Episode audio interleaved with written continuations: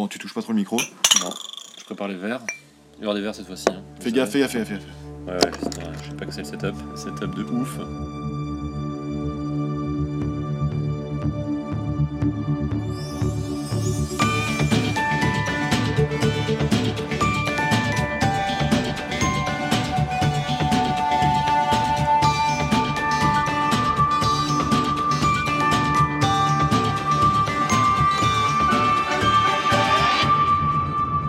Bienvenue dans Sunday Night Feel Good, votre antidote au bad du dimanche soir. Alors Benoît, comment tu vas? Bah, ça va très très bien. Et toi? Ah, Bah super, très bonne semaine pour moi. Bon, Ce podcast, qu'est-ce qu'on en fait? Jérémy, déjà, tu vas nous expliquer le concept du podcast Mais non, mais non pour les éditeurs. Tout le monde le sait, ce que c'est. euh, On veut combattre le bas du dimanche soir, on veut se faire plaisir, partager du kiff. Ce sera quoi les kiffs dont on va parler? Bah, c'est plein de thématiques. Il y a les jeux de société, il y a les jeux vidéo, il y a des vidéos à la con sur internet, Surtout des vidéos à la con, ouais. Du développement personnel, je crois aussi. une thématique développement On personnel. essaiera de parler de musique. En fait, on va essayer de parler des trucs qui nous font kiffer, c'est ça C'est le Allez, concept. on part sur ça Qu'est-ce qu'on a au menu ce soir?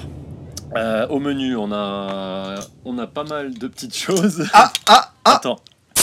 On a une triple carmélite. Triple carmélite. Ah, mais parfait Petite bière belge. Triple fermentation. Doucement, doucement, doucement. Ouh là là, Voilà. juste bien, juste bien. Tu sais que c'est une petite bière belge un peu forte, c'est pour ça qu'on va pas en boire beaucoup. Ouais. Mais euh, ce qu'il faut que tu saches, c'est que une légende dit que l'huile essentielle d'une plante tenue secrète est ajoutée pour rendre, pour rendre l'expérience et le goût optimal de cette bière. La tripelle, Triple carmélite, tu connais pas? Pas du tout. Bon, tu vas voir, c'est assez fort, c'est très bon. C'est la même brasserie qui fait aussi euh, les couacs et les Deus. Allez. On a eu pas mal de feedback encore une fois. On, on avait surtout les feedbacks de fêtes euh, moins longs. Donc euh, on va essayer de vraiment faire moins long cette fois-ci. C'est ça qu'on fait? Parce qu'on a raté ça la dernière fois, je crois. Ouais, La dernière fois, on a fait moins long à 1h08. Moins long avec 4 minutes de plus. Très bien, très bien, très bien. Donc voilà, on va essayer de s'améliorer. Il n'y a pas de souci. On va essayer de faire un épisode. On va enlever quelques petites rubriques. On parle du menu de l'épisode? On parle du menu de l'épisode. Alors, on commence par partage ton kiff d'habitude. En entrée? Voilà. Ok. Ensuite, en... pas encore en plat principal, mais on a des petites antipasties qui s'appellent les mini-kiffs. Ah, les mini-kifs, j'en prendrai tous les repas. Après, on a un kiff développement personnel. Ah, parfait. Après un gros kiff. Ah, ça, c'est on- le plat principal. On fait un gros kiff sur cet épisode? Exactement. Allez, on va se faire plaisir. Et on va parler un petit peu de kiff rouge quand même, donner des news sur nos sujets. On sait que tout le monde s'en branle, mais c'est pas grave. Ouais, ouais, ouais, vous en foutez, vous nous l'avez bien fait comprendre, mais il n'y a pas de souci. non, non, on va essayer, on va, on va essayer de donner, du, euh, donner de l'info sur où est-ce qu'on en est dans nos vies. Et, euh, et puis comment est-ce qu'on va faire mieux pour l'avenir. hein? Et on Il y a des choses qui vont vous toucher d'ailleurs, hein, certains. Et on finira par la quote, la citation du kiff. Obligatoire. Obligatoire, elle sera toujours bonne, euh, comme d'habitude. Let's go On commence avec partage ton kiff. Alors Jérémy, qu'est-ce que tu veux nous partager ce soir? Alors je voulais partager un petit kiff, euh, un petit kiff console. Euh, tu es au courant qu'il y a une nouvelle console qui est sortie cette année? La PlayStation? Le mec est tellement mauvais. PlayStation, c'était il y a 4 ans, la dernière PlayStation. Non, une Nintendo. T'as entendu parler de la dernière Nintendo? Ah si si si si, non je dis des bêtises parce que je l'ai vu dans les mains de, du fils de mon cousin. La Switch, C'est con parce que j'aurais pu la ramener là, mais bon, je l'ai pas fait. mais tu l'as pas Attends, tu veux que j'aille chercher Mais va la chercher tout de suite J'y vais. Bon, on repasse aux choses sérieuses, tu l'as Ok. ramené ou pas Alors je l'ai ramené, regarde, je vais un peu t'étonner. Tu sais que c'est la première console hybride de l'histoire Ah, qui fait télé et console portable Exactement. Ah, bah, tu vois que t'es au courant. Donc ça, c'est une sorte de tablette, tu vois. T'as une petite tablette, t'as des manettes, ça c'est fourni avec. Tu peux décrocher les trucs, des petites... ça Ah, des, mais ça j'avais jamais vu. En fait, ça, tu les accroches. Les petites. Donc, c'est des mini-manettes que tu peux utiliser pour jouer comme ça, avec un, une petite dragonne. Tu peux tu peux, tu peux t'en servir comme ça, hop. Et en gros, euh, je vais mal accrocher, mais en gros, tu peux jouer comme ça. euh, du coup, tu peux jouer à deux, avec deux moitiés de manette. Chaque et, mini manette, ouais. et la moitié de manette, en gros, tu peux la mettre une moitié de manette de chaque côté de la tablette, et ça te fait une console portable assez évoluée, très sympa. Plutôt balèze quand même. Avec, euh, ouais, plutôt balèze, mais je vois pas mal de gens dans le, dans le métro qui l'utilisent. Avec un écran vraiment, vraiment hyper sympa. C'est un des meilleurs écrans. euh, Tactile? qui- Ouais, tactile bien sûr, mais euh, en termes de qualité d'écran, c'est quasiment imbattable. C'est c'est ce que- c'est le top du top. Super console. Euh, et quand tu la, donc tu la plugs sur ta télé, donc tu as un socle, tu plugs dedans et hop, ça te fait, euh, ça te retransmet sur la, sur la télé. Tu peux jouer en enlevant les Joy-Con ou avec d'autres manettes. Et est-ce qu'il utilise le fait que tu peux avoir un écran différent là-dessus et sur la télé Euh, je ne crois pas. Comme, non, non, non, euh, maintenant tu ne peux pas parce que tu es obligé de la brancher sur le dock en fait, donc tu ne peux pas. Ah, d'accord. Alors le truc marrant, c'est que donc je l'ai acheté parce qu'il y a eu pendant 7 minutes une promo sur Cdiscount, la veille d'Halloween. Et donc euh, il y avait 50. euh, non, il y avait. Au lieu de 329 euros, il était à 249 euros. Ah, mais c'était pas Donc, le moment. en, le- 7 le- minutes, en 7 minutes, je me suis dit, il faut que je saute sur Cdiscount. J'ai arrêté ma soirée avec ma famille. J'ai acheté sur Cdiscount. Et bam, évidemment 200, 250 euros plus tard. Et, et deux jours plus, deux, deux, trois, quatre jours plus tard, c'était chez moi. Bon, évidemment, je n'ai pas de jeu, donc je ne peux rien en faire. C'est une brique. Sauf que tu, tu as kiffé ton, ton moment Ouais, ouais, où tu as gagné 80 euros sur ta Nintendo Switch. Ouais, ouais, où j'ai perdu 250 euros. Comme tu le sens. Il faut qu'on le garde pour un prochain podcast. Ouais, on en, on en Tu- reparlera un peu plus en détail. Là, pour l'instant, je, je ne connais rien de cette console encore. Euh, J'espère que je vais pas faire comme la Xbox One que j'ai acheté à l'époque, euh, que j'ai revendu sans avoir jamais acheté un jeu. Donc, on va essayer de faire mieux. Eu- Donc là, tu sais que j'ai à peu près eu toutes les consoles. Et en fait, c'est je renoue. Ce qui est important, c'est que c'est le moment où je renoue avec Nintendo, parce que j'ai pas ach- acheté personnellement Nintendo depuis la Super Nintendo. Donc, il y a eu plein. Bon, mon frère a eu la 64, donc j'ai joué énormément à la 64 également. La GameCube, j'ai pas mal joué, mais après tout le reste, tout ce qui était Wii, Wii U, j'ai, La Wii, t'as pas acheté? J'ai détesté cette console. Non, je, je ne peux pas accepter ce genre de, ce genre de jeu Donc, t'as. Du coup, Nintendo Switch, vraiment, ton euh, retour vers Nintendo. c'est vraiment mon retour, et, et pour cause, c'est une console qui a l'air vraiment incroyable, qui est hyper prometteuse, et dont les jeux actuellement qui sortent, euh, là, euh, je peux pas en parler non plus parce que je connais pas assez. Mais le Zelda qui est sorti, c'est incroyable parce que quand un jeu sort et que tous les concurrents sont en train de dire bah, que c'est une leçon de jeu et que c'est le meilleur jeu qui le meilleur jeu qui soit sorti dans ce domaine-là, dans le jeu d'aventure euh, open world. Quand tout le monde dit ça, même les, même les, même les ennemis, tu vois, même les Même Xbox, PlayStation. tout le monde, tout le monde le dit. Même les gens qui font GTA, tu vois, on dit bah en fait c'est un putain de bon jeu open world et on nous a on a pris une leçon. Tout le monde le dit. En fait, ça arrive jamais, tu vois, dans Bon, les jeux vidéo, dans les jeux vidéo, les gens se, se, se tirent la bourre, personne. Là, là, vraiment, tout le monde est unanime, donc euh, c'est forcément une, une tuerie quoi. Donc, tu prends l'engagement devant les auditeurs que cet achat euh, impulsif ne servira pas à rien? C'était pas vraiment impulsif parce que j'avais prévu, j'avais prévu de l'acheter pour la fin d'année parce que c'est aussi une très bonne console pour jouer avec les enfants et euh, j'ai prévu. Oh, l'excuse des enfants J'ai pr- L'excuse c'est- des enfants T'as l'excuse du boulot, l'excuse des enfants. Ça, là, été pour les enfants, d'autres fois, ce sera pour le boulot. Mais euh, bon, voilà. Je valide pas du tout Et non, non, le, le jeu Mario qui est sorti il y a quelques jours est juste, il paraît encore une fois incroyable. Euh, à faire absolument. Euh, on se fera des. on Tu peux pas télécharger un truc là, puis on joue tout de suite On peut télécharger, mais euh, je vais pas le faire parce que je préfère. Moi, j'aime bien avoir mes jeux, mes jeux achetés dans ma poche. Mec. Moi j'avais un petit partage ton kiff, euh, spécial dimanche soir. Dans la catégorie euh, dimanche soir on peut bader, j'ai un antidote supplémentaire. Est-ce qu'on peut le pratiquer ce soir? Et oui. Ouais. Mais on pourrait, tout à fait, tout à fait. Vas-y, raconte. Alors le concept c'est tout simplement le dimanche soir quand t'es en bad, de prendre sa voiture ou d'aller en métro. Mais tu d'aller. prends la voiture, tu fais des, des drifts dans la rue, c'est ça? Tu fais des. des- des- Pas du tout. ok, je te dis que ta rubrique. tu vas un petit peu loin et l'idée c'est de, de marcher, de prendre l'air le dimanche soir et de profiter du bon air et d'avoir un petit peu de visibilité aussi, c'est-à-dire de regarder un peu au loin. Donc si tu es en ville ou si tu es à Paris, ou il faut quand même aller dans un endroit genre sur un pont pour voir au loin le, la Seine, avoir un petit peu de visibilité, pas être à, bloqué à 50 mètres euh, par l'immeuble d'en face. Donc aller voir d'autres panoramas que tu verrais pas habituellement ou, ou- Voilà, ou- marcher. pour lesquels tu ne t'arrêterais pas peut-être. Exactement, marcher, profiter de l'air frais du dimanche soir, et puis regarder un petit peu au loin euh, les paysages, les lumières du soir, et profiter. C'est un, un kiff que je fais régulièrement le Tu le dimanche soir. En bagnole, tu le fais? Des fois, tu vas en bagnole quelque part Je- et tu t'arrêtes? Je prends ma Ah, bagnole, je te connaissais pas comme ça, c'est marrant. je marque, je, roule un quart d'heure, 20 minutes, et puis euh, je me cale euh, les bords de Seine, et je marche un petit peu. Bord de avec- Seine ou bord du bois de Boulogne? Non, pas du tout. Ça, c'est pas un Le mec s'arrête au mauvais endroit, tu sais. Ouais, je me suis arrêté pour avoir un peu de panorama, pour avoir une petite une nouvelle vue, tu vois, une nouvelle vue sur ma vie, à prendre un peu de recul. Et là, euh, j'avais pas du tout le concept de la vue à 50 mètres. C'était beaucoup trop près. c'est ça. Non, non, non, non. Donc, euh, un, beau- un petit concept de balade du dimanche soir, être dehors, prendre l'air, et puis avoir euh, un ciel dégagé ou une vue dégagée. Euh, C'est un bon, un, bon petit, un bon petit kiff. Alors, accessoirement, c'est très très bon de faire euh, justement une marche digestive le soir. D'ailleurs, euh, le soir, euh, normalement, il faut manger ni trop, on en a déjà parlé, hein, ni trop lourd, ni pas assez lourd, mais Ouais, surtout ouais, pas ouais. trop lourd. Le fait, euh, le fait de marcher, ça active la digestion, c'est super important, donc c'est- ça fait double effet qui se coule. Voilà. Faut peut-être pas le faire tous les soirs, mais bon, pour le dimanche soir, c'est pas mal. Sur la même thématique, euh, je vous mettrai en lien un petit bouquin qui s'appelle Un tour à la campagne, qui est édité par Parigram, et que j'aime beaucoup parce que ça permet d'avoir des balades euh, en dehors de Paris, mais atteignables en, en train ou en RER, en genre euh, Ah, 40 ouais, minutes, ouais, ouais. une heure de, de, de train. Et tu peux avoir des belles balades qui sont expliquées avec... euh, tu pars d'un d'un arrêt de train, tu as une balade dans la forêt, puis tu finis un autre arrêt de train, et tu reprends le train pour rentrer. Donc ça te fait un bon plan pour le dimanche après-midi.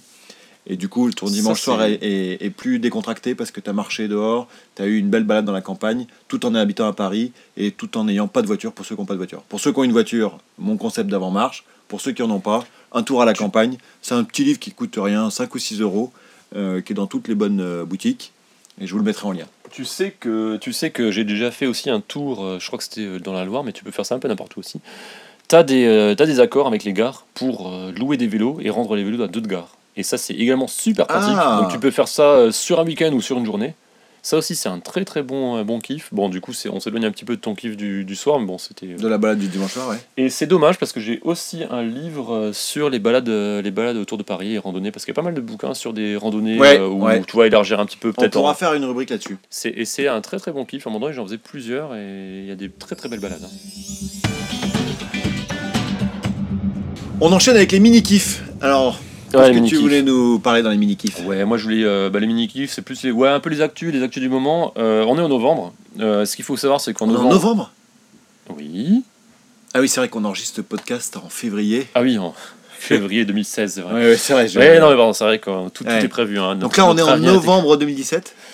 Exactement, on est en novembre 2017. Tu vois pourquoi les, tu vois pourquoi les rubriques sont longues Ça fait déjà une minute qu'on est en train de parler de pourquoi est-ce que tu me fais chier dans ma rubrique. Alors vas-y, enchaîne. De quoi tu voulais nous parler du mois de novembre? Non, c'était c'était un- une petite chose, juste euh, un petit truc qui m'a fait marrer. Ce mois de novembre, c'est le mois sans tabac. Alors moi, je ne fume pas, donc je m'en fous. Moi non mais euh, ouais, voilà. Mais en fait, euh, est-ce que ça vous fait pas chier quand vous êtes au boulot d'avoir d'autres gens qui fument? Si, parce qu'ils prennent des pauses. Ils prennent des pauses. Et t'as envie de te dire, moi j'aimerais bien avoir une belle excuse comme ça pour aller prendre une pause. Ouais, ça c'est parce que je t'ai spoilé le sujet. En fait, euh, ce qui m'a fait marrer, c'est qu'au Japon, ils ont une initiative euh, assez récente qui est de donner des congés justement aux gens qui ne fument pas. Parce que, en moyenne, apparemment, les, les gens qui fument prennent 15 minutes de pause, Le matin et l'après-midi au moins. ou euh, plus, non, 15 minutes de pause par pause clope, et ils prennent plus que deux clopes dans la journée. Donc en fait, euh, c'est pour ça qu'en France, y a souvent les clopeux versus les autres euh, sont un petit peu, c'est un petit peu la mauvaise rengaine, tu vois.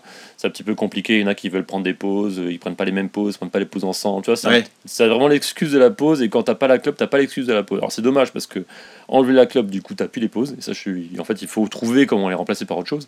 Par contre, il y a des gens qui se sentent blousés et qui se disent, ben en fait, euh, putain, euh, les mecs prennent des pauses, apparemment donc en moyenne 15 minutes, ça fait chier. Et ben au Japon, ils ont trouvé la solution. Ils donnent un jour de congé tous les deux mois, donc environ 6 jours par an, À qui? À ceux qui font. à, à qui ceux fument qui pas ne fument pas. C'est génial. Alors, ce qu'il faut savoir aussi, c'est que c'est Attends, le... là j'aurais 6 jours de congé en plus? Mais oui, et bien sûr. T'imagines le nombre de podcasts qu'on pourrait enregistrer? Après, faut peut-être que c'est plus rentable de fumer au final. En termes de, en termes de jours euh, ouvrés, euh, pas travailler.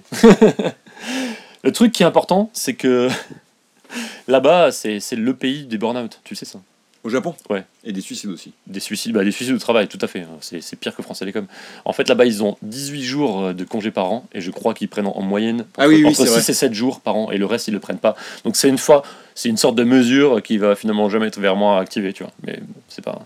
Mais ça Ça- serait pas mal en France. Ça serait pas mal en France, moi je milite pour ça. Et en fait, euh, surtout par rapport au mois sans tabac, c'est vraiment quelque chose qui motiverait les gens à arrêter de fumer déjà. Parce que d'après les stats, les gens qui arrêtent de fumer pendant un mois, euh, vraiment, ils ont, il y a le temps, le, temps, le taux de, de retour à la clope est vraiment euh, faible. Un Ah. mois, un mois d'arrêt, c'est déjà super efficace pour les gens qui. Ah, qui- donc pour tous les auditeurs qui profitent du mois sans tabac du mois de novembre, il y a une chance euh, significative qu'ils arrêtent complètement Eh oui, après leur mois sans tabac. tout à fait. Donc euh, essayez de jouer le jeu. Il y a, je crois qu'il y a, y a Tabac Info Service, il y a des trucs pour, euh, pour vous aider à arrêter. En tout cas, c'est une initiative où tout le monde essaye d'arrêter en même temps, donc euh, peut-être c'est l'occasion. Au- Autant, autant au début du podcast, euh, on ouvre des binous, c'est pas très. euh, Mais là, des on est presque euh, euh, euh, positif pour la santé publique euh, de notre pays là. Tu la trouves comment cette bière? On- tu, tu sens le, le petit goût, euh, le- la, la petite légende? Je la trouve surtout vide dans mon verre. Bon, alors ce que je propose, c'est qu'on passe au mini-kiff suivant.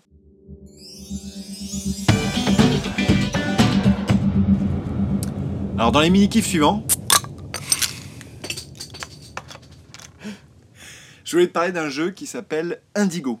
C'est un jeu de société que j'ai découvert il n'y a pas très longtemps.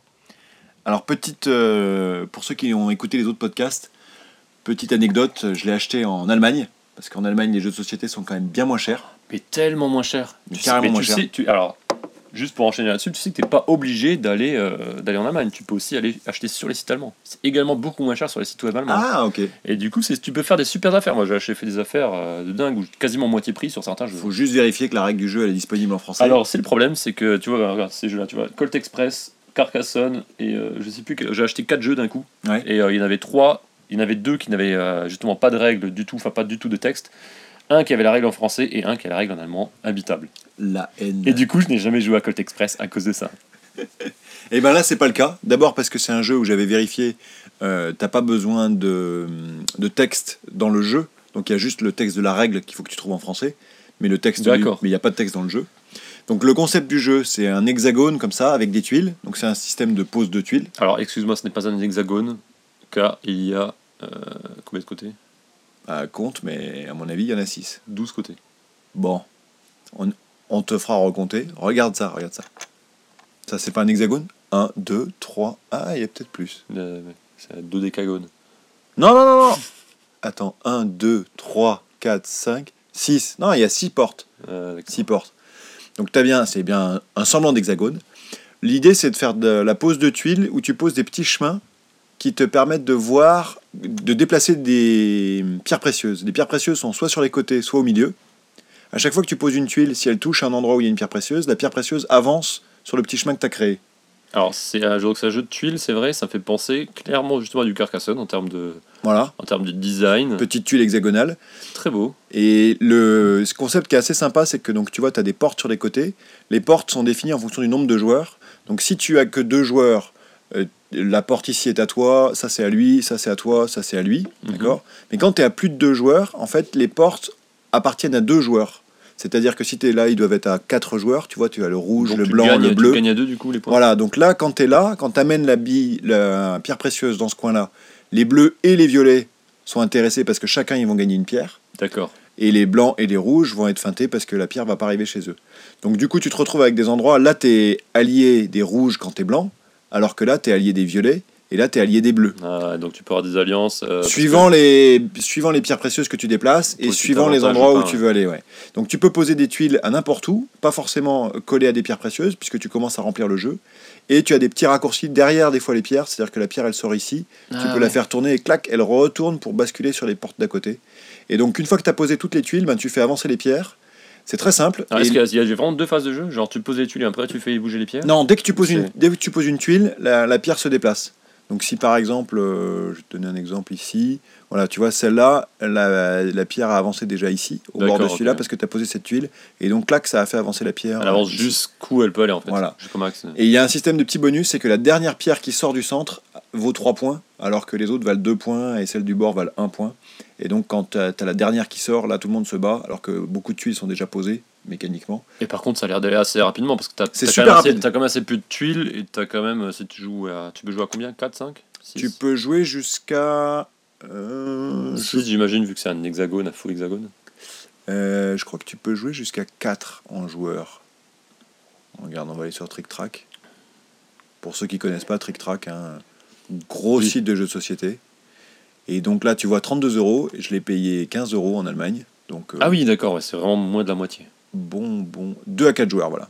Et 30 minutes, c'est même pas 30 minutes, franchement, ça va super vite. Ok, bah c'est ça 20 minutes et c'est super beau. Le jeu est super beau. C'est technique, que c'est tu le- technique par contre ou c'est que du C'est random que plutôt ça- de la tactique. Ouais, Tactique, il n'y a, pas c'est-à-dire trop d'aléatoire parce que moi c'est ce que je reproche un peu à Carcassonne. Carcassonne c'est très sympa, c'est jouable en famille, mais c'est un peu il y a beaucoup d'aléatoires par rapport à ce que tu pioches. Non, parce qu'il y a le concept des hum, stratégies entre joueurs. Et donc, Mais genre mais genre t'as une main de tuile ou c'est la tuile que tu prends que Alors, justement, tu as un mode un peu plus stratégique où tu peux. Normalement, le mode de, de base, c'est tu une seule tuile. Donc, c'est un peu le petit bonheur de la chance, tu alors, ta tuile. Carcassonne, voilà. ouais, c'est ça ce que je. Et tu peux avoir. euh, il propose une variante où tu as deux tuiles. Et du coup, tu choisis parmi tes deux tuiles. Du coup, tu as une tuile d'avance. Ok. Et du coup, il y a un petit peu plus de choix et de stratégie à garder des bonnes tuiles pour être capable de contrer ton adversaire quand euh, lui, il rapproche la, la bille de ses portes. Clac, tu lui mets la tuile qui fait le tour et que. Ouais. Ta tuile Qui- part de ton côté. fume, Et qui lui fume sa la- petite euh, perle. Voilà. Indigo, sorti en avril 2014. Donc euh, bah, c'est cohérent avec le fait qu'on enregistre le podcast en, en avril 2014, Tout à fait. bien sûr.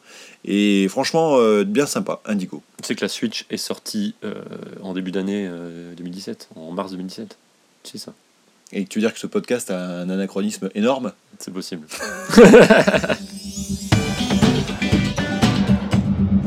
On enchaîne avec le dernier mini-kiff. Alors, tu vas nous parler d'un petit film que j'ai failli voir. Ouais, alors, euh, pff, tu m'as saoulé, tu m'as tellement saoulé, quoi. Benoît a un problème. C'est Attends, De- c'est le podcast du kiff. Benoît a clairement un problème de ponctualité. Tu le sais, nous le savons, ils le savent, tout le monde le sait. Dieu seul le sait, tout le monde le sait. C'est bon, voilà. T'as un problème de, de- de ponctualité. En fait, le, le- J'ai surtout eu un problème de train. Ça, qui, personne n'en non, parle. non, non, non, ce qui se passe, c'est qu'il faut pas arriver 45 minutes euh, en retard à un film euh, au cinéma. Sinon, tu ne rentres Sinon, pas. déjà, tu rates une bonne partie, et ensuite, le videur te casse la gueule, tu vois. Ouais, s'il n'y a pas de vidéo dans le cinéma, mais en tout cas, il m'a pas laissé rentrer, ça c'est sûr. On a Alors, qu'est-ce que t'as vu quoi parler ou pas? Non. Qu'est-ce- Qu'est-ce que t'as vu? En fait, j'ai vu un film qui s'appelle Blade Runner 2049. Alors, est-ce que Blade Runner 2049, euh, ça vous parle? J'imagine que Blade Runner, oui.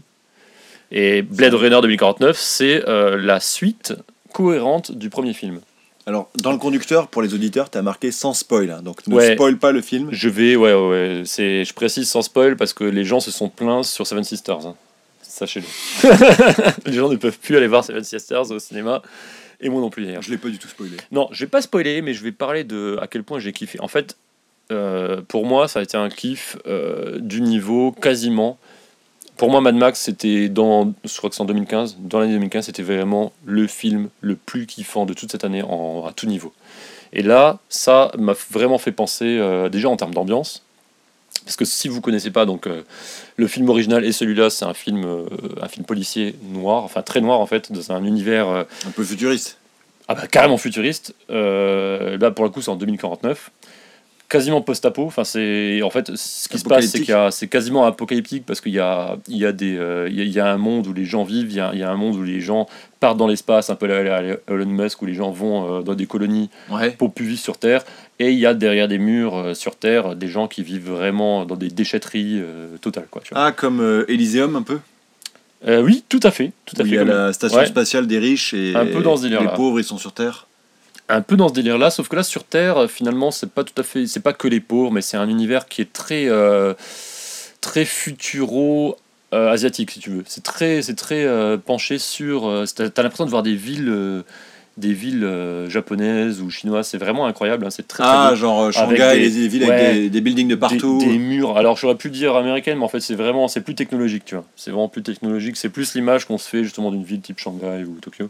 Moi je voulais parler euh, parce que du coup j'ai vu ce film-là et j'avais vu euh, le premier film il y a très longtemps. Est-ce que tu te rappelles du premier Blade Runner? 2048 Non, 2048 c'est un, c'est un jeu nul sur téléphone qui m'a fait perdre des centaines d'heures. non non, euh, Blade Runner le premier celui qui est en fait celui de Ridley Scott. Alors ce qui se passe c'est que là le nouveau c'est euh, c'est un film de Denis Villeneuve qui, a, qui est un Canadien qui a vraiment je trouve super assuré là pour le coup sur la réal. Euh, le premier film c'est le film de Ridley Scott en 82 en 1982 qui est sorti. Gros réalisateur Ridley Scott. Un gros réalisateur. En fait, bah, si tu veux, lui avait déjà réalisé euh, Alien à cette époque-là. Il sortait d'Alien, donc il était- ça, ça se passait bien. Il embauche euh, Harrison Ford, qui à cette époque-là avait fait, je crois, les deux premiers Star Wars et euh, L'Arche perdue. Donc il était un Donc peu connu. Ça, se commençait à se passer pas mal non plus. Donc il l'embauche euh, pour ce film-là en rôle principal. Donc évidemment, le film est une tuerie. Alors ce qui se passe, c'est que j'ai regardé, euh, j'ai regardé Blade Runner 2049. Le lendemain, j'ai re-regardé Blade Runner original. Ah, tu t'es retapé le Je me vieux suis retapé parce que je me rappelais de rien. En fait, alors j'avais dû déjà le voir, je pense, deux fois au minimum, ce film-là, euh, dont une fois où j'ai dû m'endormir. Mais c'est des films qui sont, en fait, le défaut de ces deux films-là, ils sont très lents. Oui, c'est 2h43 quand même ce film. C'est euh, ouais, le premier était le premier, c'est deux heures. Il y a, il y a vraiment une deuxième lecture que t'as pas tout de suite, tu vois. Qui est la lecture de, euh, tu remets en cause un petit peu l'humanité, le rôle de l'humanité, où est-ce que tu te places par rapport. Tu sais, c'est l'idée, c'est qu'il y a des réplicants. Tu te rappelles plus? Non. En fait, tu as des, ils ont créé des robots qui sont euh, des es- plus ou moins des esclaves pour servir euh, l'humanité.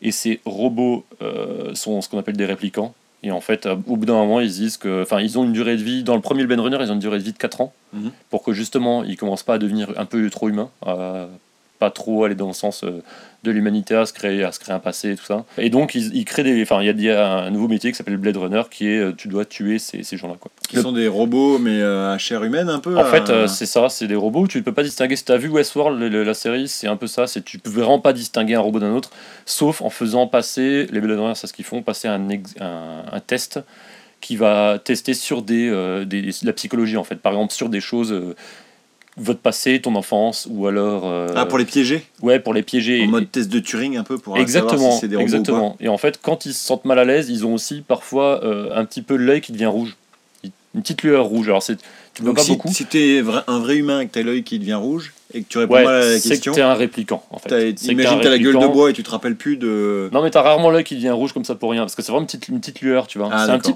tu vois la lueur de Hal ou de, ou de Terminator finalement c'est un peu Ah, cette lueur là tu vois mais c'est sauf qu'elle est vraiment euh, très légère et euh, bah, sur les questions aussi qui, qui cassent tout c'est les questions sur les animaux de compagnie parce qu'en fait eux s'en foutent des animaux de compagnie donc dès que tu poses des questions sur les animaux de compagnie tu peux les piéger. Et donc ça c'était le, le premier film c'était vraiment euh, comment est-ce que tu peux comment est-ce que tu éradiques tous ces tous ces réplicants Ouais. et il y avait, alors du coup je me suis renseigné, et tu as trois versions du premier film. La première version, qui n'était pas la version vraiment Director Scott de Ridley Scott, qui, qui a pas trop plu. Il y a la deuxième version qui est sortie, qui change la fin. En fait, à la fin, il te rajoute euh, Euh, pas Mais c'est le premier, celui qui est sorti en 82. Mais peut-être des gens l'ont pas vu. En fait, il sort, en fait, non mais tout, euh, tout, le, tout le suspense de ce film-là, c'est est-ce que Harrison Ford est un répliquant ou pas? Et tu ne le sais pas à la fin. Sauf que dans... Là, sauf tu que... de ruiner le film. Eh, Pas du tout. Mais non, mais c'est ça, je te parle de celui qui est sorti en 82. Et peut-être des gens ne l'ont pas vu. Et peu importe, non mais on suppose que les gens l'ont vu, et je vais même pas spoiler parce que je n'ai pas la réponse. Tu le mettras dans les notes. Attention, spoil Mais du Blade Runner original. La version 2 en fait, du, Ah, euh, de- de celui de 82, version 2 de la la- Director Scott qui est sortie euh, 10 ans après, Ouais. en fait Ridley Scott il a remodifié pour vraiment faire passer le message d'origine qui est est-ce que Harrison Ford, euh, donc c'est euh, Deckard il s'appelle, est-ce que c'est un répliquant ou pas? Et en fait à la fin il rajoute une petite, une petite info.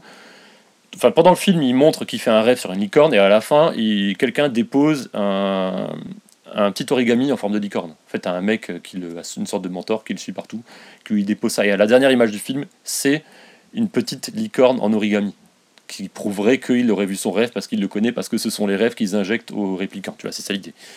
Alors que dans la première version du film, à la fin, euh, ils finissent, il part avec euh, sa copine et ils partent dans les champs et c'est le seul moment apparemment, je l'ai pas vu du coup la fin, c'est le seul moment où ils partent dans les champs et qu'ils sont heureux et qu'ils vivent une autre vie. Truc qui est carrément arrêté et qui finit, ça finit vraiment en version noire dans les nouvelles versions du, de, du premier Blade Runner, tu vois. Et le nouveau là, si tu veux, il prend place après tout ça. Et ce qui est incroyable, donc je vais pas spoiler parce que c'est des choses que tout le monde sait, dans ce 2049, il y a également Harrison Ford, Oui, ça on l'a vu. Ryan joue- Gosling et Harrison il y Gordon. a Ryan Gosling qui arrache tout. Il y a Harrison Ford qui reprend le même rôle qu'avant. Alors du coup, ça met un peu en cause le fait, est-ce que si c'était vraiment un répliquant et qui normalement censés être durer aussi 4 vieux ans, tout, bah ouais. ça ne marche pas. Mais par contre, il y a encore des, a- le, le doute pèse toujours. Tu vas vraiment, on ne sait pas et on sait pas non plus à la fin du film. T'es vraiment borderline avec le spoil. là. Non, je suis pas du tout dans ce pas. Je vais rien spoiler. Je vais même pas. Pense aux mecs qui n'ont pas pu aller au pas- cinéma et qui l'ont Je pas vu. pas, j'ai pas en parler, j'ai juste parler un peu de la, de la réal parce que la réal est, est somptueuse et justement en voyant le deuxième, tu te dis mais ouais les, les, les uni- l'univers il est tellement plus beau, tellement mieux, tu, tu te fais tellement plus plaisir dans de 2049. Le problème c'est que de voir celui de, de 1982 maintenant c'est un problème. Alors 1982 il voyait le futur en 2019 si tu veux. Et ce qui est génial c'est que dans le 2049 c'est donc euh, 30 ans après. Et ce qui est excellent c'est que le réalisateur il a confié une tâche à trois de ses amis réalisateurs à faire trois courts-métrages qui, euh, qui vont se placer justement. Il a fait ça en, en teasing de suite 2049. Il a fait trois courts-métrages, enfin ils ont fait trois courts-métrages qui se placent en 2022, en 2036 je crois, et en 2048 peut-être, quelque chose comme ça. Et qui Et sont au début du film? Et non, non, qui sont pas au début du film, qui ont, qui ont été postés bien avant la sortie du film. Et on pouvait voir ces courts-métrages. Du coup, moi, je les ai regardés euh, en, en découvrant la, la suite de- du premier Blade Runner. Et ces courts-métrages, le premier, c'est carrément un film d'animation qui explique comment euh, il y a le. En fait, il y a un blackout qui arrive en 2022. Et il explique ce blackout-là. Donc, vraiment, ceux qui n'ont pas vu 2000 le 2049, allez voir ces trois premiers courts-métrages-là. C'est génial de- d'entamer le 2049 en voyant ces trois courts-métrages-là, je pense. Ils sont sur internet? Ils sont sur internet, ils sont gratuits, ils durent, le premier dure, celui de l'animé il dure euh, une quinzaine de minutes, Ah, trop bien. avec à chaque fois une mini intro de Denis Villeneuve, et les deux autres durent, je sais plus, 8-5 minutes, sont assez rapides, parce qu'ils sont aussi plus durs à réaliser, je pense, et surtout ils réutilisent les mêmes acteurs qui sont euh, dans. Du coup, ils introduisent un peu les acteurs qui vont arriver dans la suite 2049. Donc il y a besoin de les regarder pour démarrer le 2049 Non, pas du tout. euh, Moi, j'ai vu le 2049 en me rappelant pas du premier Blade Ah, Runner et j'ai kiffé parce que le film, en soi, il est, tu vois, c'est un stand-alone. Il est vraiment, il est vraiment parfait. Enfin, il est vraiment super. Alors, c'est encore un film lent. Il y a plein de défauts, je pense, euh, à ce côté-là. Il y a petites incohérences par rapport à Harrison Ford, on sait pas trop, mais quand même, tu prends tellement de plaisir. Tu prends une claque visuelle? Tu prends une claque visuelle, mais à la haute, quand je dis à la hauteur de Mad Max, tu as des univers euh, apocalyptiques, tu as des univers futuristes, tu as plein d'univers différents. Par des- rapport à. T'as t'as- t'as tout l'univers finalement qui a été créé avec, euh, enfin qui a été copié dans Cinquième élément. Ah, c'est ce que j'allais te dire par rapport à. Valériane et tout ça, et l'univers un peu Möbius et compagnie. euh. Ouais, c'est un peu dans, un peu dans cette veine-là, mais en mode vraiment noir. Ça reste quand même un film très Ah oui, très noir. Mad Ça Max, reste quand même- euh, Elysium. euh. Imagine un film policier, ça reste comme un film policier, un film d'enquête, très noir, mais euh, voilà, vraiment, euh, pour moi c'était, c'est vraiment un gros kiff. Ouais, c'est ce que j'allais dire, parce qu'en termes de, de mini-kiff, euh, ça se pose là quand même. Ouais, voilà, voilà, c'est un, c'est Ouais. un, un bon kiff. Dernière, juste une dernière petite piqûre. ils ont fait. Je voulais juste, pour ceux qui ont vu le Star Wars, le s- euh, 7, je crois, où il y a, c'est dans celui-là qu'il y a la princesse Leia qui réapparaît, Ouais, dans le peut-être bien. et qui apparemment sera aussi dans le 8, je crois. Et bien là, ils ont refait la même chose avec une actrice du premier Blade Runner qui revient Ah, c'est- ok. d'un somptueux. Et en plus, ils reprennent des sons euh, du premier Blade Runner avec la voix d'Harrison Ford Parce quand il était l'actrice est jeune. morte ou quoi Bah oui. Mais Euh, non, non, non, elle est pas morte. En plus, elle, non, en plus, elle est pas morte. Elle, en plus, elle était sur le tournage, mais juste, elle est super vieille. Et là, tu vois exactement la. Parce que du coup, j'ai vu l'autre épisode, mais je me dis, c'est tellement, c'est tellement parfait. Ils ont fait ça de manière somptueuse. C'est la même actrice, le même jeu, mais maintenant.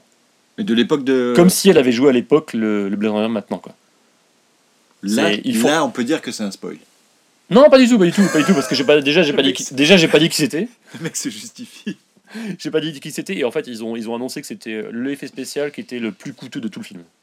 Truc incroyable. Ouais, ouais, ils ont fait de la motion capture, ils ont fait de, enfin, du CGI, ils ont tout fait. euh, C'est un truc euh, apparemment incroyable. Voilà, Voilà, donc les Runner, spécialistes iront voir, euh, les spécialistes. euh. Blade Runner 2049, ils nous mettront des petits commentaires dans le sur Facebook et puis sur euh, sur Ouais. euh, iTunes pour Allez nous dire voir. comment ils ont trouvé Blade Runner 2049. J'espère que je vous ai donné envie. On passe au kiff développement personnel. Tu veux nous parler de quoi, Benoît? Petite surprise, je m'attends à tout. Qu'est-ce que c'est? Alors, Attends, encore un livre? au précédent podcast, tu nous avais parlé de d'un potentiel truc qu'on pourrait faire pour kiffer nos dimanches soirs. Ouais. Un petit cadeau. Qu'est-ce que c'est? Bah, ouvre. Ah là là, si on commence par les cadeaux, c'est mal barré. C'est mal barré, c'est encore un truc qui va nous coûter. Ouais, ça va. Oh, qu'est-ce que c'est que ça?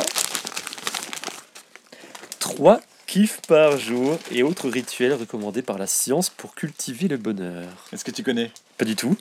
Donc en fait, c'est une nana qui s'appelle Florence Servan-Schreiber qui est allée participer à des conférences de Tal Ben Sahar, Ouais. Shahar, qui est un prof à Harvard Ah, ce bouquin-là, je le connais pas. sur la psychologie positive. Ouais.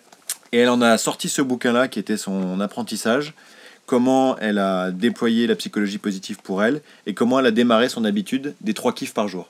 Mais t'es tellement dans le thème. Mais comme c'est exactement dans le thème, je me suis dit que j'allais te l'offrir. En fait, 3 kiffs par jour, tu m'en avais parlé. Je sais plus à quelle occasion, mais tu m'avais parlé de. Franchement, de ça se lit très très bien. Euh, C'est un super bouquin. Elle a fait un autre bouquin qui s'appelle Power Patate. Et je me suis dit que Eh. t'allais vraiment kiffer. Alors, page 147, c'est écrit partager 3 kiffs par jour. Voilà. Est-ce que ça va si nous on partage une dizaine de kiffs par semaine? Bah, c'est plutôt pas mal. Ouais, c'est pas mal. On est dans le thème déjà. Et attends, je te fais une bise, merci. Cool. Trop sympa. Mec, tu le lis et tu nous en parles à un prochain podcast. Bah oui, oui, bah euh, prochain- du coup, le temps de le lire quand même, faut... on en parle en 2018. hein. Tu vois la spirale du positif. On est Excellent. complètement dans le thème.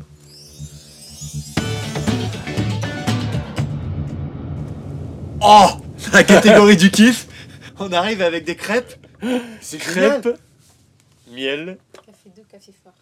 Oh deux cafés. Oh la vache. Bon, vous prenez une photo de, de ça, euh, pas de problème. Merci. Je prends une photo directe. Je pense qu'il va falloir qu'on prenne une photo. On va diffuser ça sur Facebook maintenant. Comme Le- ça, on. Le kiff, le kiff complètement imprévu. Très bon, très bon. Bon, les gens, ils peuvent moins kiffer ça. par Bon, rapport du à- coup, euh, on passe de la carmélite, euh, des, deux, des deux bières, là, à un petit café. euh, c'est quoi ça? Oh ouais, pour bien kiffer, ce que je vous conseille, ouais, c'est les, les, les nouveaux. euh, tu sais, t'as- c'est la, la grosse mode des, des vrais Nutella. On n'est plus du tout dans le développement Non, personnel. on là. n'est pas dans le développement personnel. Non. Bah si, parce que derrière, il va falloir faire du sport. Donc il va falloir qu'on apprenne à comment faire du sport. On parlera d'ailleurs, on parlera de kiff sport euh, dans les prochains épisodes. J'ai des trucs en stock là. Alors pendant que j'enchaîne les crêpes, Ouais. est-ce que tu peux nous parler de ton kit Ah, développement coup- perso? mais du coup, tu me pètes mon truc, hein, c'est ça, parce que du coup, je peux pas manger. C'est ça. Ouais, alors moi, c'est un petit kiff. euh, Enfin, encore merci quand même pour le trophée qui Enfin, bon, ça, ça me touche, c'est cool. C'est vrai? Ouais, ouais, je suis très content. Cool. Surtout que je t'ai pas offert de witness encore, mais euh, je voulais faire ça. On va faire ça, on va faire ça. Alors, mon kiff à moi, c'est euh, une petite appli. Je vais parler. On parle pas beaucoup d'app et c'est c'est con parce que c'est un truc qui est assez accessible à tout le monde et je pense que Ouais. parler d'app, c'est il faudrait qu'on qu'on se force à, à partager les, les trucs qui nous vont bien dans, sur nos téléphones. Nous, c'est vrai que c'est surtout iOS, donc là, j'ai même pas vérifié si l'app est disponible sur Android. Mais on s'en fout, des mecs sur Android, on s'en fout. on Déjà, les mecs sont nuls. Philippe, si nous écoutes- non, mais là, acheté un iPad pour pouvoir Non, on a dit, on a dit qu'on allait faire attention à pas être trop euh, hautain là-dessus. Alors, moi, je parle d'une appli qui s'appelle c'est euh, Par ici la sortie. En fait, c'est une application. Alors, par ici, P-A-R-I-S comme la ville, Ouais. tiret CI, la sortie. C'est juste une petite application euh, qui va vous sauver la vie euh, quand vous voulez optimiser vos trajets dans le métro.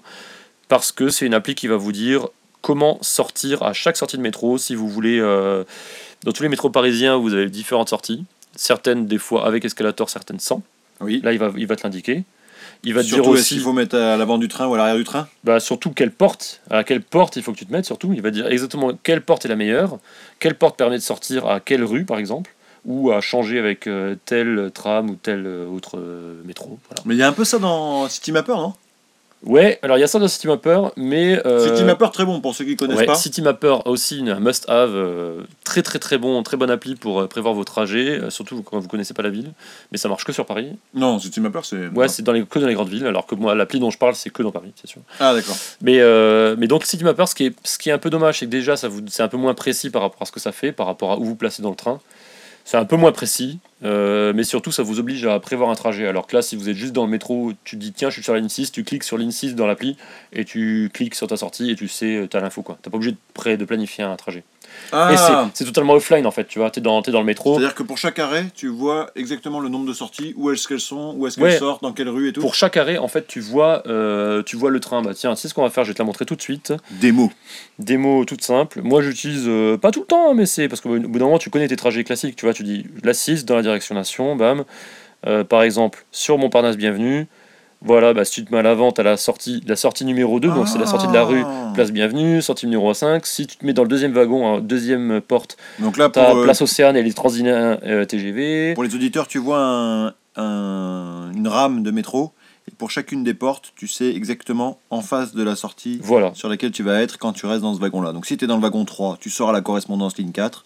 Si tu es dans le wagon 1, tu sors à la correspondance pour la, euh, la sortie Place Beau, bienvenue, pour l'arrêt euh, Montparnasse Bienvenue de la ligne 6. voilà, donc c'est assez précis, c'est offline. Il y a d'autres fonctionnalités euh, que j'utilise pas du tout, comme le trafic, je crois, mais ça, finalement, on s'en fout. Le trafic du métro?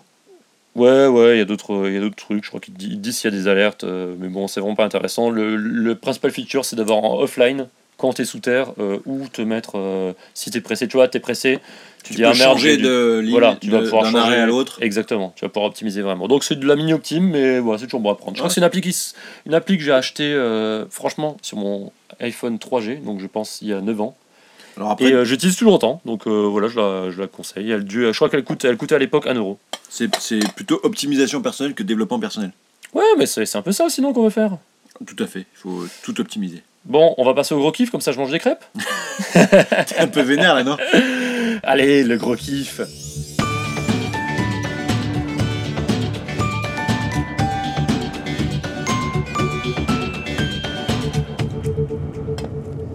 Alors Benoît, pour le gros kiff, tu nous parles de quoi? Alors dans le gros kiff, je voulais vous parler cette semaine. Attends, t'aurais pas une crêpe dans la bouche là? On la refait, on la fait pas? Pas du tout. Dans le gros kiff, je voudrais vous parler de cette semaine de deux petits concepts qui sont un peu liés. Alors je vais les donner par ordre chronologique. Le premier s'appelle les cystes. Est-ce que tu te rappelles des cystes? Euh, Alors j'en ai pas mal entendu parler. Vous m'en avez tous un peu parlé, mais je, je vois toujours pas ce que c'est. Enfin, j'imagine ce que c'est, mais j'en ai jamais fait. T'en as jamais fait? Non, non, non, jamais. Alors les cystes. J'ai fait des géocaches, mais j'ai pas de cyste. Ah Donc les cystes, c'est un concept euh, qui a été créé par Max Valentin. Tu connais Max Valentin? Pas du tout. Max Valentin, c'est le premier et le plus connu des hum, créateurs de chasse au trésor. Ah oui, d'accord, ok. Et donc qui a notamment créé une- la chasse au trésor, une de ses premières chasses au trésor, ça s'appelle la chouette d'or, sur les traces de la chouette d'or, Ok. qui est une Celle qui a jamais été trouvée. Exactement. C'est une chasse au trésor euh, très très ancienne. Il a caché la chouette qui vaut quand même 150 000 euros la chouette. Non Mais oui. 150 Ah, 000 c'est euros. une vraie chouette en or. Une vraie chouette en or. Ok. Je sais plus, c'est une petite statuette en or qu'il a cachée sous terre je crois, 80 cm pour ceux qui connaissent. Et il vendait des bouquins. Chaque dans les bouquins, tu avais les 12 énigmes. Il vendait des bouquins. Ah, il faisait un business derrière, c'est ça? Ben, le business, c'était. Alors, il avait plusieurs business. C'était vendre le bouquin dans lequel il y avait les 12 énigmes pour arriver à trouver la chouette d'or. Et après, comme les 12 énigmes n'étaient pas suffisantes, il avait ouvert un site Minitel à l'époque où les gens pouvaient poser des questions. Mais ça date de quand ça? Je te dis 93. La vache. Quand les gens cachaient les. Quand les gens avaient des questions par rapport aux énigmes, parce que la chouette n'était toujours pas trouvée, il avait des, ce qu'on appelle des MADI, c'est-à-dire des Max Adi, comme des Jacques Adi, tu vois, Ouais. qui étaient sur le Minitel. Euh, Il répondait à des questions et donnait, il donnait la réponse à tout le monde. Non. Donc les gens avaient le droit de poser des questions. Et évidemment, ils décidaient s'ils répondaient ou pas. Quand ils répondaient, souvent ils répondaient avec des, ques- des réponses un petit peu mystérieuses. Ouais, voilà. ouais. Mais sauf que tout ça, ça a donné un corpus supplémentaire par rapport au bouquin. Est-ce que ce mec est encore vivant? Ce mec est décédé en 2009. Oh merde Et le truc qui est dingue, c'est qu'il avait pris ses dispositions pour que la chasse au trésor continue après sa mort. Non mais tu sais quoi, moi je sais. Il n'y a pas de, y a pas de chouette. Pas de chouette. Mais non. Il y a des photos sur internet et tout, la chouette existe. Alors après, il y a eu tout un débat, Mais ok, évidemment. il l'a fait, il l'a fait fondre et il l'a revendu. Il a revendu l'or. Tu mets pas 150 000 euros dans un jardin. Alors en fait, le concept, c'est qu'il avait mis une chouette qui était une chouette en bronze. C'est celle qui est cachée. Et il y a dans un coffre protégé par un huissier la vraie chouette en or. C'est-à-dire que si tu ramènes la chouette en bronze, qui est vraiment rangée dans un, qui est cachée à l'endroit des énigmes, et que tu la ramènes à l'huissier concerné, tu auras la chouette en or à 150 000 euros. Ah oui, ça rigole pas quoi. Non, et depuis, euh, d'ailleurs, il y a eu pas mal de. J'ai lu un petit peu sur internet là, les news. Il y a eu quelques euh, procès parce que, évidemment, un truc à 150 000 euros, bah, du coup, ça attire un peu les, les convoitises. Attends, attends, c'est dans quelle région? Mais personne ne le sait. Ah ok. C'est en France, France. quelque part, mais personne ne le sait. Donc, tu as des systèmes avec des énigmes où il faut tracer des droites. Tu traces des droites euh, dans les coins entre deux droites, ça donne des points. Il faut que tu ailles sur zone. Quand tu vas sur zone, tu comprends d'autres énigmes et tout. C'est super compliqué. Non, mais ok, mais alors personne ne le sait, mais quand même depuis tout ce temps. Ça les, gens, vingt- les gens, ils savent un petit peu, ils ont au moins ciblé un peu vers où, vers où ça, ça pouvait être. Et ben, et Au tu- moins une idée région, Enfin, Pas, pas tant que ça en fait. Et donc y a, ce qui est assez dingue, c'est que ça a créé au début, c'était des centaines de milliers de, de chercheurs de la chouette. Maintenant, il en reste quelques milliers encore qui continuent à chercher la chouette d'or depuis 25 ans. 25 ans. Elle a toujours pas été trouvée. Et ces en- gens n'ont pas de vie. Alors, ça, leur, non, ils ça ont- leur donne un but. Ça leur donne un but. Ils, Ah se, ouais, retrouvent, remarque, euh. se retrouvent euh, régulièrement. Ils ont des, ils ont Oh. une assemblée tous les ans Mm. des chercheurs de la chouette d'or. Et ils continuent à chercher. Donc Max Valentin, c'est ce gars-là qui a inventé ce, ce concept de chasse au trésor. Ça, c'était sa première chouette d'or. Et je pense qu'il y, a il y a plusieurs interviews où il dit qu'il est d'accord pour dire que c'était une de ses premières chasses au trésor et qu'elle était peut-être trop dure. Non. Mais il n'a pas voulu la, la dévoiler non plus. Et après, il a fait d'autres chasses au trésor pour plein de trucs, pour des sites internet, pour des sociétés et tout ça.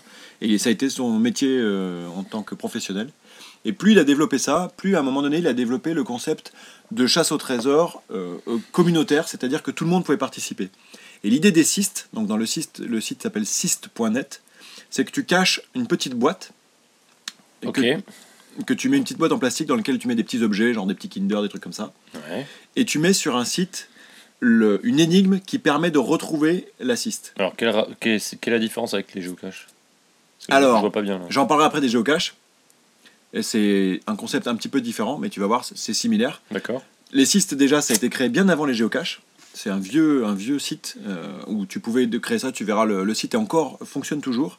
J'ai regardé, tu peux toujours encore créer. Il y a toujours des, des- des nouvelles cystes. euh, Genre, euh, la- sur la journée de début novembre, là, il y en avait euh, une, une dizaine qui étaient postées en France par, par jour. Donc, il y a toujours des gens qui postent des, des C'est cystes. super. Il y en a 125 000 en France. 125 000 Donc, tu peux en trouver. Il y en a un peu partout. 125 000 qui n'ont pas été trouvés. Alors, le concept des Tu, cystes, tu c'est- remets. Tu, tu remets, voilà. D'accord, ouais. tu, tu trouves l'énigme, tu vas sur place, Ah oui, donc forcément, ça fait Tu- que grandir, quoi. tu ouvres la boîte, Ouais. et euh, tu, remplaces un petit objet par un autre petit objet pour dire que tu l'as. Tu logs sur le site que tu as trouvé cette, euh, cette cyste, et puis tu passes à la suite. Alors, ouais, je vois pas trop la différence avec les géocaches pour l'instant, mais. euh, Les énigmes, les énigmes. Ah d'accord, c'est C'est-à-dire que c'est t'as tu pas viens- de- Tu viens par une énigme Voilà. plutôt que par. ouais. L'assist, tu sais juste qu'elle est dans telle ville, Ouais. dans telle euh, forêt, mais c'est tout. T'en sais La pas plus. géocache, t'as vraiment une position Voilà. GPS et tu sais à peu Voilà, près où aller. voilà.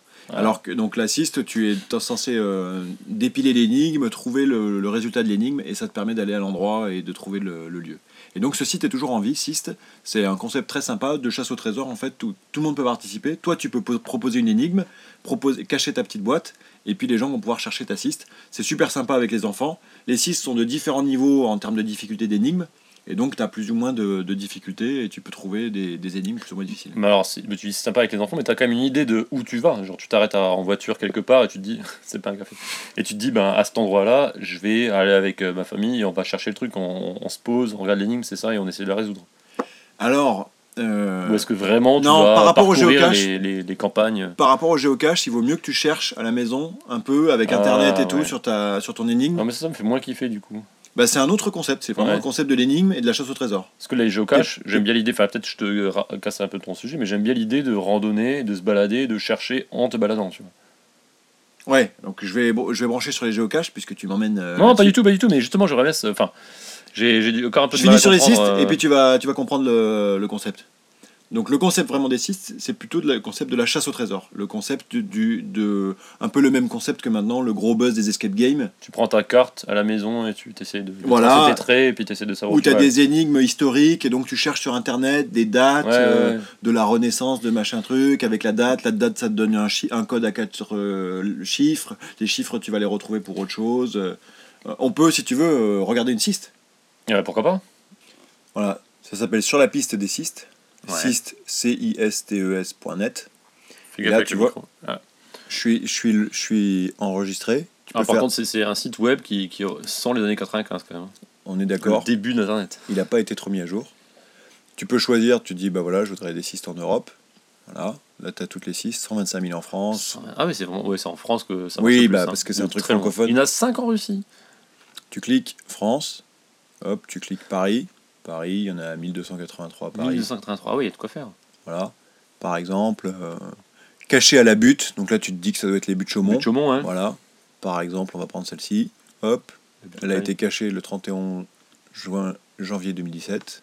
Et là, elle contient des choses, tu vois, qui ont été remplacées. Donc il y avait un petit Ah, skate, ça a été remplacé par ça, ça a été remplacé par ça, ça a été remplacé par ça. Il y a remplacé par photo. un œil. Voilà. Tous les, tous les gens qui, ont, qui s'intéressent, tous les gens qui l'ont trouvé, Coquelicot, Billancourt, Germine l'ont trouvé. Et pour accéder à l'énigme, il faut que tu t'enregistres. C'est-à-dire qu'il y a un, un système où je. Donc là, t'es avec ton compte, c'est ça, donc on va la voir. voilà. Ah, t'as la difficulté aussi. Alors attends, l'énigme, je vais la récupérer Si, par si, mail. attends, vous trouvez cette cyste, si c'est écrit là. Vous trouverez cette cyste à l'autre but au lieu d'une ancienne guinguette. Que pourrait aimer le petit chaperon? Eugène la cache à l'arrière de son hommage aux victimes, à environ un mètre du Maroc. Ah, c'est pas mal, j'aime bien. Tu vois Donc t'es un peu. euh, C'est quoi le chaperon, la Alors. guinguette C'est qui Eugène Euh, Pourquoi il y a un hommage aux victimes C'est Il doit y avoir un, un monument aux morts quelque part. Et à environ un mètre du Maroc, il doit y avoir peut-être un restaurant marocain ou quelque chose comme ça. Alors ça me fait vraiment penser à justement tu parlais de chasse au trésor mais les chasses au trésor dans Paris ou dans ou aux alentours tu sais t'as des chasses au trésor organisées souvent par la langue au chat je sais pas si t'as déjà entendu Non. parler la langue Non. au chat ils, entre- font pas mal de chasses au trésor où tu te balades dans les rues et tu, tu as tout un parcours à faire une sorte de justement randonnée euh, urbaine où tu, euh, tu vas devoir à chaque euh, carrefour enfin à chaque changement de direction ce sera lié à une énigme et tu as plein d'énigmes qui suivent Ah, ok. et moi j'aime assez ça parce que du coup tu fais à la fois tu as le plaisir de te déplacer, de visiter et de faire tes énigmes en live en fait. Bah, c'est un peu le même concept, sauf que là, il vaut mieux, comme c'est sur un site web, il vaut mieux im- imprimer avant tes énigmes. Oui mais là en fait tu pourrais aller à la butte, à la butte euh, t'imagines euh, au euh, Butte à but Chaumont. Et, euh, Ah, D'ailleurs, aller- t'as raison, c'est peut-être. euh, Oui, oui, tu sais pas en fait. Mais après, peut-être avec la photo, tu vois, ça ressemble vraiment à la, au but Chaumont et pas à but de Kai. Donc tu peux aller là-bas et après tu sors ton truc, tu essaies de comprendre et puis voilà. Donc ça, c'est les cystes, ça existe toujours. Et tu as raison, tu parlais des géocaches, ça a été, depuis en termes de volume, un peu dépassé par les géocaches. Est-ce que les géocaches se sont inspirés des cystes du coup? Est-ce que, Je- que l'un a copié l'autre? Je pense, mais les géocaches ont plutôt démarré aux États-Unis, alors que les cystes, c'est vraiment Max Valentin en France. Est-ce que le mec, le, ce, ce gars-là, aurait inventé le concept qui aurait été piqué par les Américains? Alors le concept est un peu différent des géocaches. Donc les géocaches, c'est euh, pareil, des petites boîtes au trésor avec des petits objets dedans qu'il faut retrouver. sauf que tu n'as euh, la plupart du temps pas de concept d'énigme, tu as juste des coordonnées GPS. Et donc les coordonnées GPS sont fournies sur un site. Tu peux y accéder par un site internet ou par une application. Donc quand tu vas sur une zone, tu peux dire tiens quels sont les géocaches qui sont dans le coin. Il y a énormément de géocaches, et là pour le coup dans le monde entier, parce que c'est pas francophone, euh, c'est à la base américain, donc il y en a partout. Alors je te rappelle juste qu'on avait vu une géocache ensemble où il y avait une énigme à l'intérieur de la première géocache qui menait à d'autres géocaches. Donc il y a quand même un concept d'énigme parfois. Alors peut-être que c'est basé plus sur la, le côté géo, géographique euh, GPS, mais il y a quand même de l'énigme. hein. Ouais, c'est-à-dire qu'ils ont un peu là recopié le concept des cystes dans les géocaches. Ah ouais. À la base, c'était plutôt basé sur tes coordonnées GPS. Donc tu arrives sur zone et il te reste les 3-4 derniers mètres où il faut trouver la boîte, parce que le GPS étant pas assez précis, D'accord. à la fin, tu sais, il faut trouver euh, est-ce que c'est au pied de l'arbre, est-ce que Oui, c'est oui, dans un... fait, ouais. Voilà.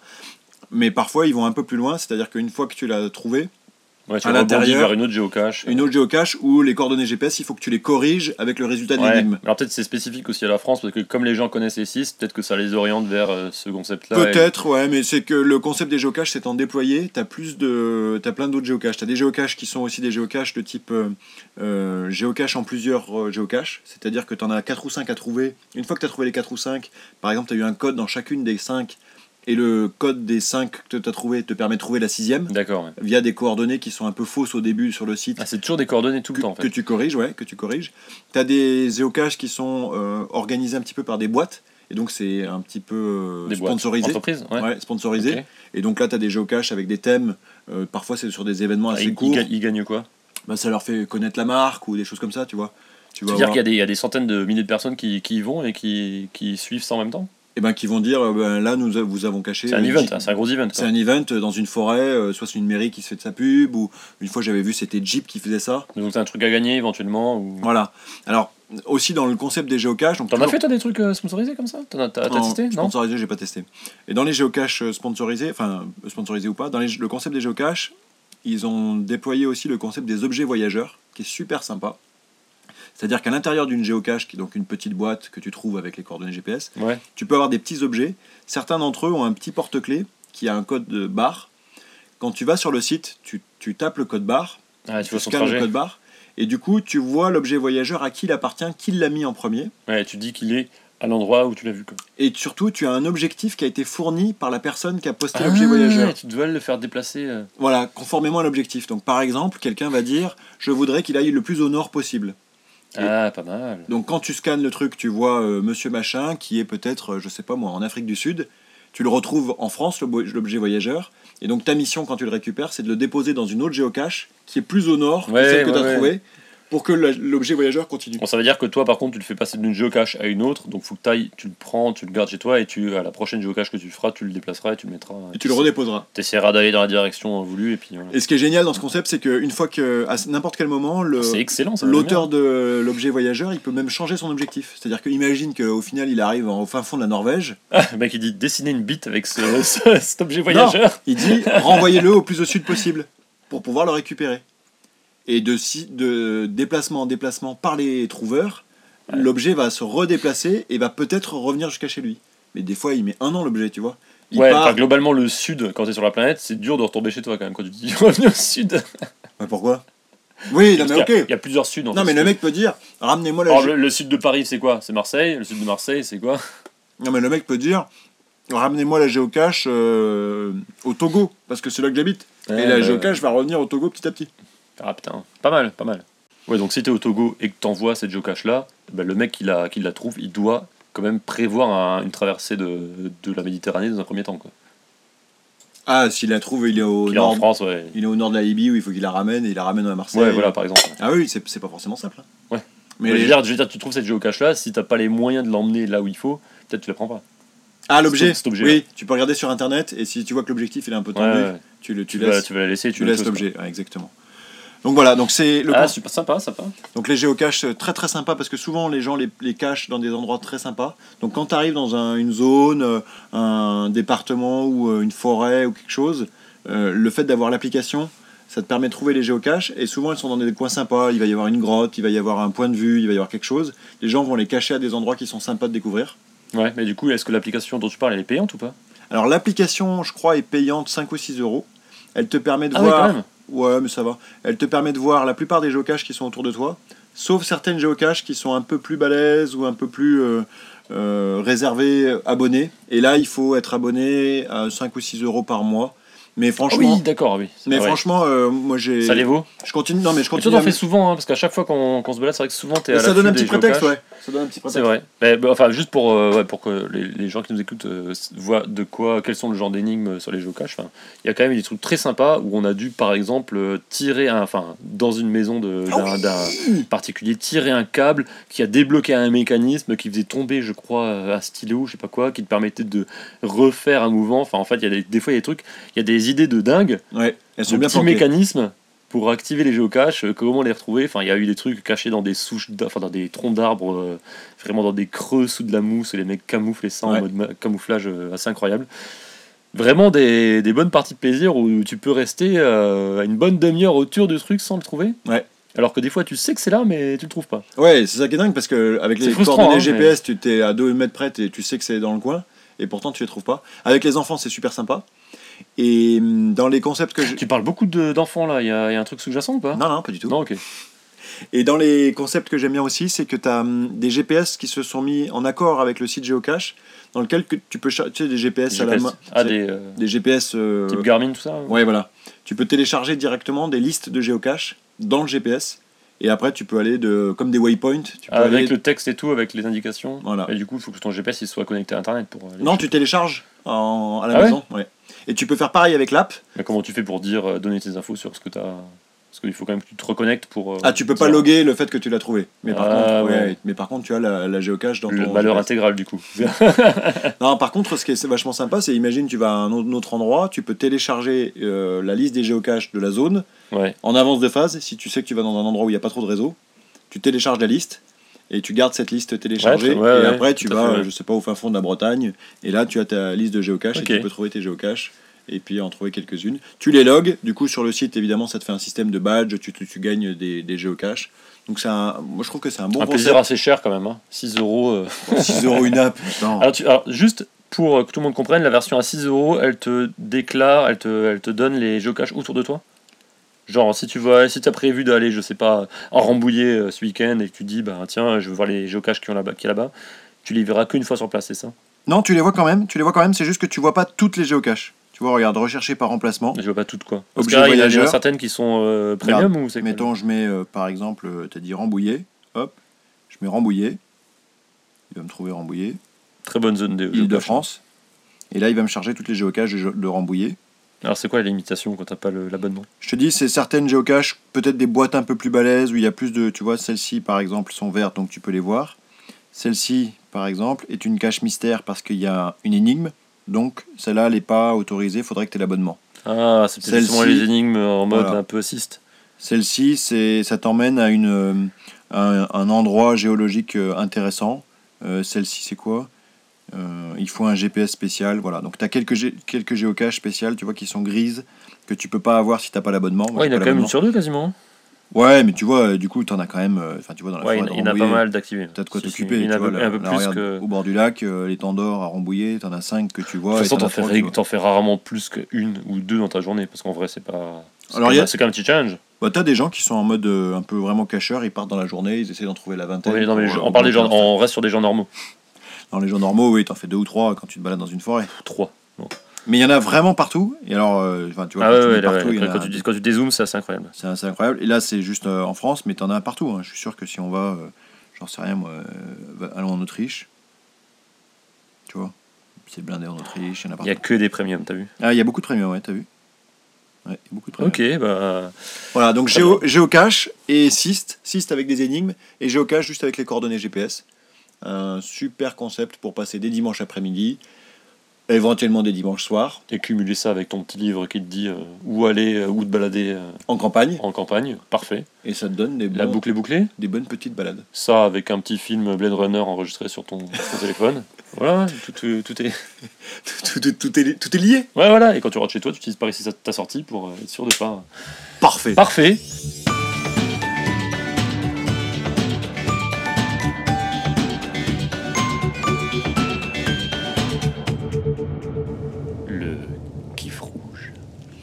Alors dans le kiff rouge, je vais vous parler des petites nouvelles de mon app.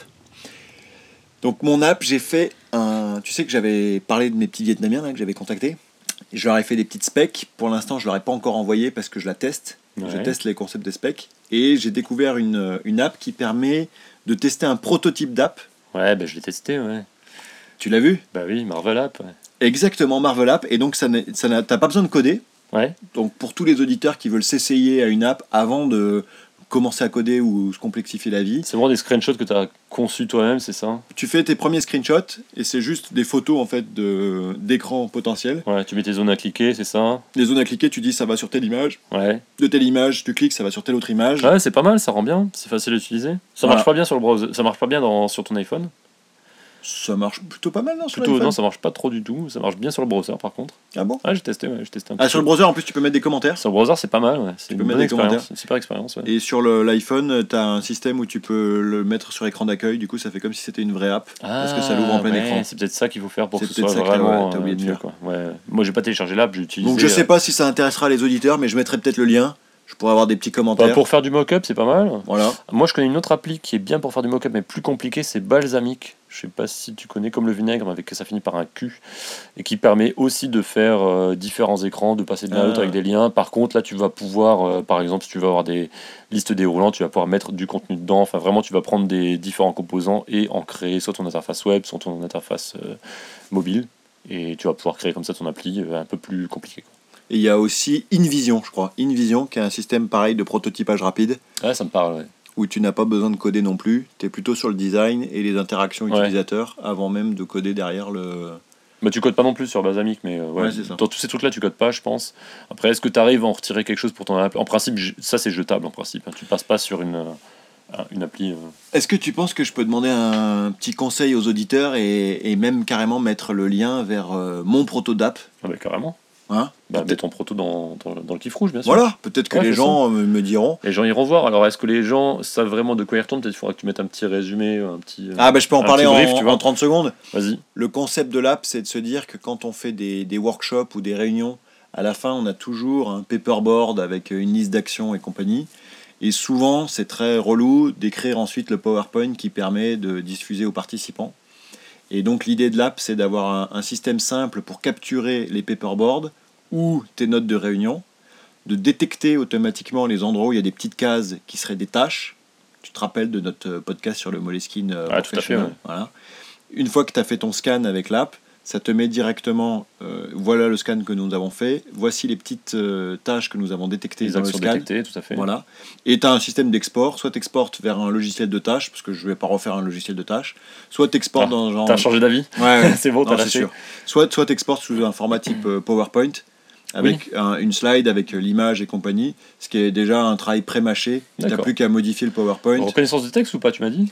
Ça, Parce que mettre des images. à mon découpées- avis, ça va être compliqué. Mettre des images découpées, des morceaux d'écran découpés, ça va pas être terrible. euh, Sur ton script. Enfin, à voir. hein. On va voir, on va voir. On va voir. Bon, je vais pas euh, spoiler le truc. J'ai mon avis. Il est bon. Mais déjà, je pense que ça peut. L'idée, c'est que ça euh, facilite la vie de tous ceux qui font euh, ce type de workshop ou d'atelier dans lequel tu notes plein de choses sur des paperboards et à la fin, c'est toujours euh, un peu la galère de les envoyer. Tu les envoies pas. Bah, il faut un scribe, hein, il faut un mec qui, qui prenne des notes. euh, ou... Ou une super app. ou une super appli. Non, mais c'est sûr, hein, tu peux combler le truc. Est-ce qu'on parle de tes travaux? Moi, ça a pas mal avancé mes travaux. Par contre, je vais avoir, j'aurai bientôt une deadline là.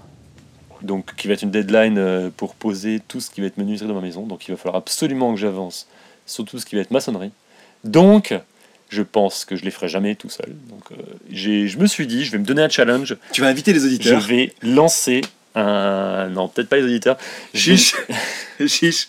Ça se trouve, il y a des mecs sur iTunes qui nous écoutent dans nos 78 Oui, 372 et auditeurs. qui seront contents de venir à la maison faire du béton et qui savent le faire. Mais pourquoi pas Alors, Alors, je pense trouver des gens qui savent le faire, il n'y a pas de souci. Euh, par contre, il faut de la main-d'œuvre et je pense que ce- pour motiver tout le monde, je vais organiser un petit barbecue Oh, en, novembre. en, Avec un les mois potes. génial. Ouais, non, mais non, mais j'ai des gens déjà qui se sont proposés, donc je pense qu'on va y arriver. Mais il faut juste que je mette une date ou je fasse un petit doodle pour essayer d'organiser ça, pour être sûr de poser une date, commencer à faire le taf, avancer, déblayer un peu le jardin et, et préparer le terrain pour la suite, parce que là, on, on va être pas mal. Donc, soirée barbecue euh, Soirée. béton. Journée. Journée barbecue Bah oui. béton. C'est par contre. euh, Pour combattre le kiff du dimanche soir, alors pas pour, mal. pour bien travailler, il faut arriver vers 8h le matin. Tu te rappelles, c'est le truc où il faut mettre un réveil le matin? Je- Ça te parle ou pas? Un dimanche? Ouais. Ça existe 8 Oh, on heures peut le faire, on peut dimanche faire ça samedi. Au choix. Alors, je pense que ce sera un dimanche. Mais ouais, non, mais voilà, il y aura un petit challenge, un petit défi pour toi. Si tu ne viens pas, clairement, je pense que les, les gens vont se moquer de toi. Parce que bon, là, t'es es quand même tellement engagé dans l'émission qu'il faut que tu viennes. C'est- Je veux pas te forcer la main. c'est- hein. Bas comme technique. Ah, c'est un peu vicieux. c'est la, tu connais la manipulation, les, les petites techniques. C'est très très bas. On est dans le kiff du dimanche soir. Ah là là là là, on a bien kiffé. Euh, ce sera bah, ce jour-là, je suis sûr. On fera une émission là. bah, Peut-être qu'on fera une émission avec tout le monde le soir et qu'on va tous bien kiffer. Ah, ça serait pas mal ça. Ça serait pas mal. Le kiff du béton. Ouais. Le béton kiff. Paye ton kiff. Bon, merci pour euh, vos commentaires sur Facebook, sur notre site web. sur iTunes. Merci pour les commentaires. N'oubliez pas de mettre des étoiles, c'est très important, ça nous fait remonter dans, le, dans les notes. Donc 5 étoiles sur iTunes ou un petit commentaire sur Facebook. Exactement. Ça nous permet de partager le kiff à plus de personnes. Oui, il faut que tout le monde le voit. Il faut que tout le monde puisse partager ce kiff-là. Qu'on passe de 78 000 auditeurs à 123 000 au moins. Exactement. Voilà. Alors, sachez qu'on essaie de répondre au plus vite à chaque fois sur euh, Facebook. On est très content dès qu'il y a un petit commentaire, donc n'hésitez pas. Surtout toi. Sur- ouais, c'est surtout moi qui réponds. Bon, Un remerciement à Jean-Éric, notre compositeur. celui qui nous a fait les fameux jingles, On mettra son lien euh, sur nos notes de podcast. comme toujours. Et on finit avec le mot de la fin. Un petit mot de la fin. Alors, c'est une citation de Marlo Thomas. C'est une euh, donc là, on recoupe un petit peu avec le sujet de la semaine dernière sur le sommeil, Mhm. mais aussi sur la bienveillance. Toujours. Elle dit Mon père m'a dit il y a deux sortes de personnes dans le monde, ceux qui donnent et ceux qui prennent. Ceux qui prennent mangent peut-être mieux, mais ceux qui donnent dorment sûrement mieux. Bon dimanche. À la semaine prochaine Ciao, ciao. Ciao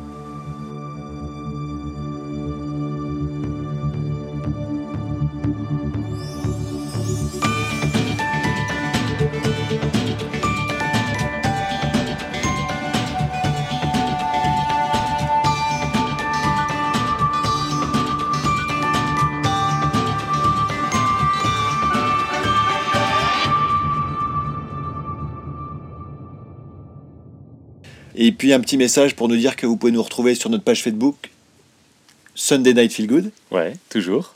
sur laquelle vous pouvez mettre des commentaires. Il faut pas hésiter, on répond toujours très rapidement. Comme ça, ça nous met un petit peu de pub sur vos Et ça nous motive à faire le prochain épisode aussi. sur vos flux, vos flux respectifs. Voilà,